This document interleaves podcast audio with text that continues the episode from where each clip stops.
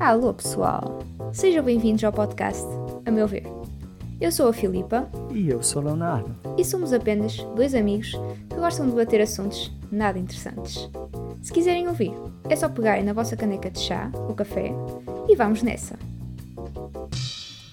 Fala pessoal, esse é mais um episódio do podcast A Meu Ver. Nesse episódio a gente vai trazer aquela notícia que aquece nossos corações, não é?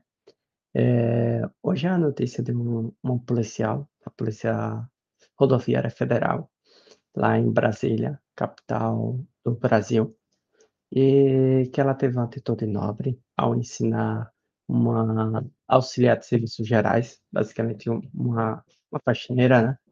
eh, que não sabia ler nem escrever. Então, ela ensinou a gente a ter um vídeo eh, delas conversando. A gente vai passar aqui, vocês vão escutar a conversa entre as duas e o agradecimento da, da faxineira para com a policial. Cozinheira. Como é que você fala cozinheira? Cozinheira. Isso. Aí, isso são as sílabas, né? Uhum. Cada pedacinho da, da palavra é o que a gente chama de sílaba, tá? E aí você vai ver que tem uma que tem duas letras, outra vai ter uma, duas, três, quatro. Ah, gente, são tanta coisa, são muita emoção. Porque agora eu pego um ônibus sozinha, já posso ir para casa sozinha, pegar o ônibus Pinheiro 1, que eu não pegava, pegava qualquer um. Agora eu pego só o meu ônibus. Graças a você. Tudo começou um dia que a gente estava conversando e ela me falou que não sabia ler nem escrever, né? Isso me deixou muito triste, porque ima- imagino no- nos dias de hoje a pessoa não saber ler e escrever, né? Com internet, com tanta- tantas informações acessíveis e ela não compreendia, né? Uhum. né? Eu fico muito feliz de ver seu próprio Nossa, eu adoro esse Obrigada mesmo. cozinheira. Como é que você fala cozinheira? É isso. E a gente vê uma atitude bastante nobre da policial ao ensinar a faxineira a ler e a escrever. E a gente vê ali o relato dela de coisas que ela antes não fazia. E agora é Uhum. capaz de fazer, como ler um letreiro de qual ônibus ou autocarro pegar, né? E isso é bastante emocionante. Para mim é bastante emocionante, porque eu acho que a educação tem um poder muito imenso de transformar vidas e, e capacitar as pessoas, não é? O que é que Sim, você e acha? tornar as pessoas mais independentes também. Porque, como ela Sim. falou, ela agora já consegue pegar o, o ônibus ou o autocarro, já tem essa independência. E eh, achei também, como tu disseste, uma atitude muito nobre da, da polícia, como nós falamos cá em Portugal, policial aí no Brasil.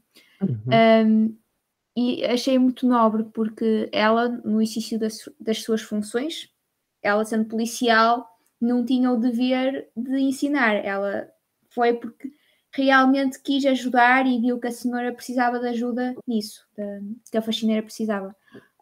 E é, é, é muito, muito bom de se ver.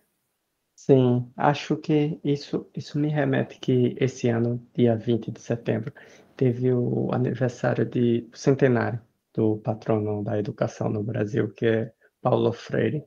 E Uhum. ele tinha essa abordagem de... Porque a gente tenta ensinar as pessoas de uma forma aleatória, a policial ali usou o contexto da, da pessoa, a faxineira. Então, ela ensinou como se falava faxineira, usava coisas do dia a dia, porque realmente não adianta uma pessoa que não sabe ler aprender o que é, por exemplo, perplexo, ou palavras que não usa no dia a dia, né? Não faz muito sentido. É, Uhum. mais vale ela aprender coisas que ela usa no dia a dia, assim fixa mais. É, É o cozinheira, como ela estava a Sim. falar, as sílabas. Sim, e isso é muito bom, porque a gente traz a educação de forma como para a realidade do aluno, né? E não na Uhum. realidade do professor. Que Sim, Acho que quase todo mundo já foi para uma aula que o professor usa palavras difíceis que você precisa de um dicionário para saber quais são as palavras que o professor está a falar. uhum. Isso é, é uma metodologia do Paulo Freire que é renomado no mundo e no Brasil ele é considerado patrono.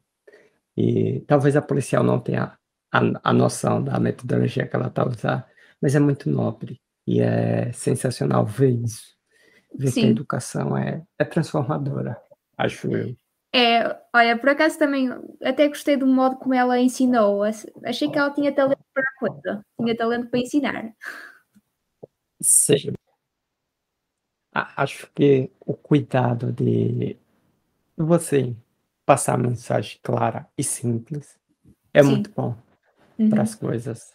E a importância da educação e de saber ler e escrever, a gente não tem dimensão, porque como a gente estava falando antes, é, eu e você temos um grau de escolaridade considerado alto, né? Porque a gente está no mestrado, está terminando o mestrado. E tem gente que tem um doutorado, tudo. Mas Uhum. isso não quer dizer, basicamente, que a gente tenha se humanizado, porque tem gente que tem doutorado, mestrado, não liga para causas sociais nem nada. Só liga para o dinheiro Para e status social, sim, para status basicamente. sociais é. Uhum. Eu acho que a pergunta que a gente sempre tem que fazer era uma objeção que tinha na, na minha universidade, que era tipo, seu conhecimento serve a quem? Tipo, para que você usa seu conhecimento? É, é só para se exibir, para dizer, sou bom, eu sou o melhor, ou, ou para contribuir para uma sociedade melhor? Ou então é para. É, é mais para enrique- enriquecimento, mas é a nível monetário, também pode ser. Sim, sim. Às vezes, que não tem nada de errado, assim, eu acho, de enriquecimento monetário, mas eu acho que só isso é muito pouco para a educação que a gente recebe.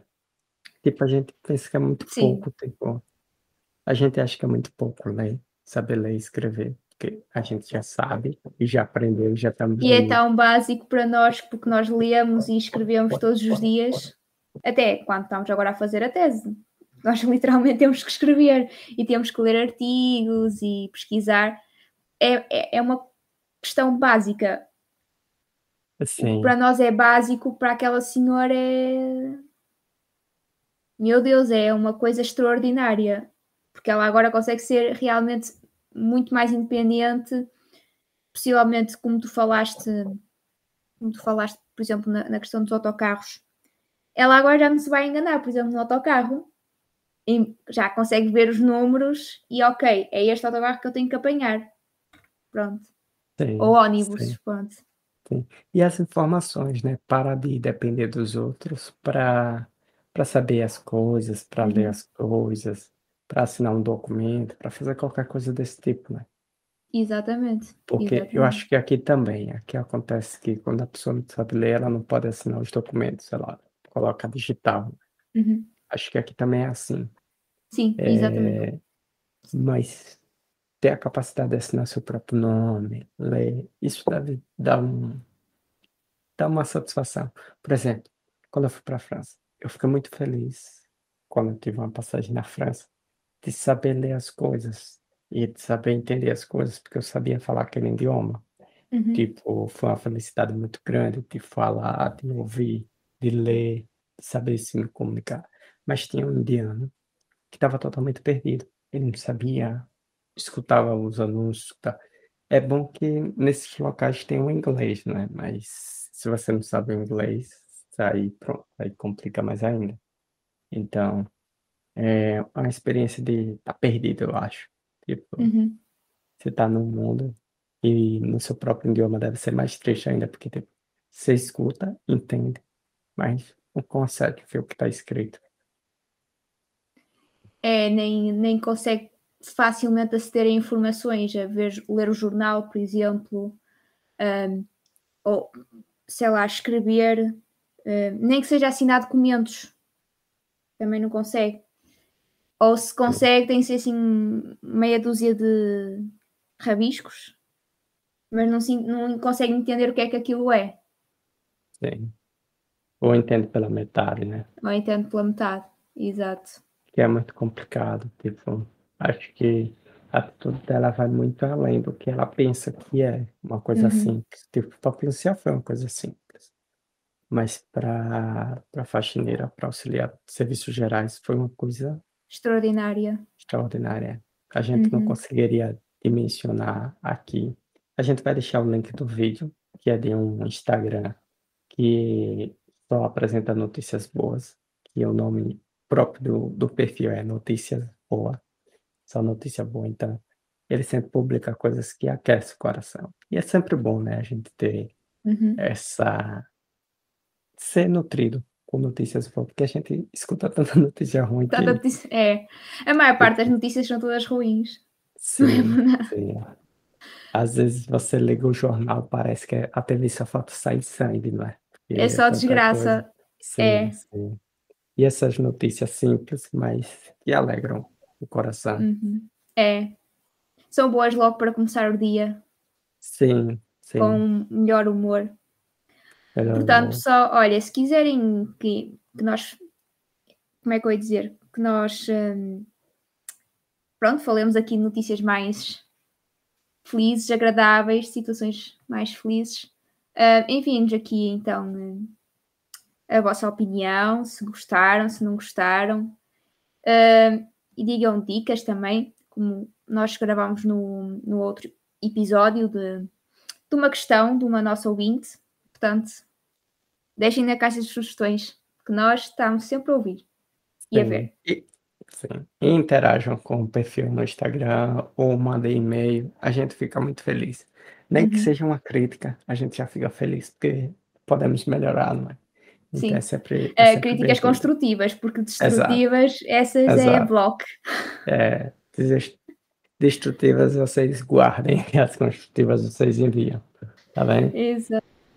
Já Abraço, que pessoal. destrutivas é bloco, bloco na conta. Exato.